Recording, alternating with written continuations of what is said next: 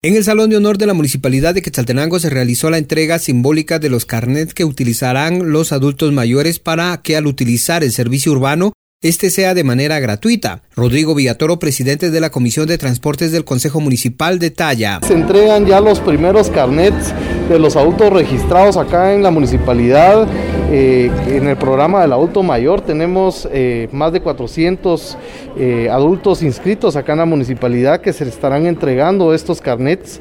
El día de hoy lo hemos hecho de manera simbólica y por, por las aglomeraciones, por el tema de COVID.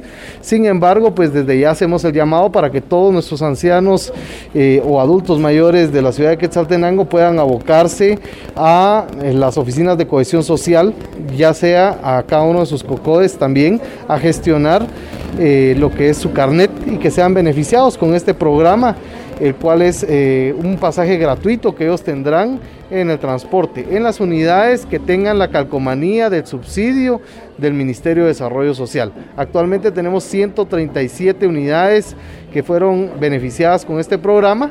Eh, casi eh, logramos coordinar que fueran en las distintas rutas de la ciudad de Quetzaltenango para que las personas puedan ubicar esos buses, establecer cuáles son los horarios que ellos están eh, transitando en su sector y puedan ser beneficiados con este programa.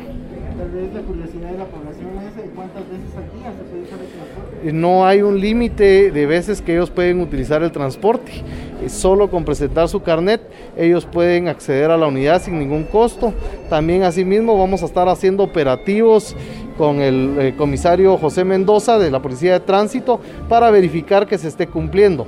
También estamos preparando capacitaciones de sensibilización y de conciencia para los pilotos y ayudantes para dar un buen servicio y trato a nuestros adultos mayores. Por parte de la Municipalidad de Quetzaltenango se hace el llamado a propietarios de empresas que aún no han sido parte de este proyecto a unirse al mismo y apoyar a las personas de la tercera edad.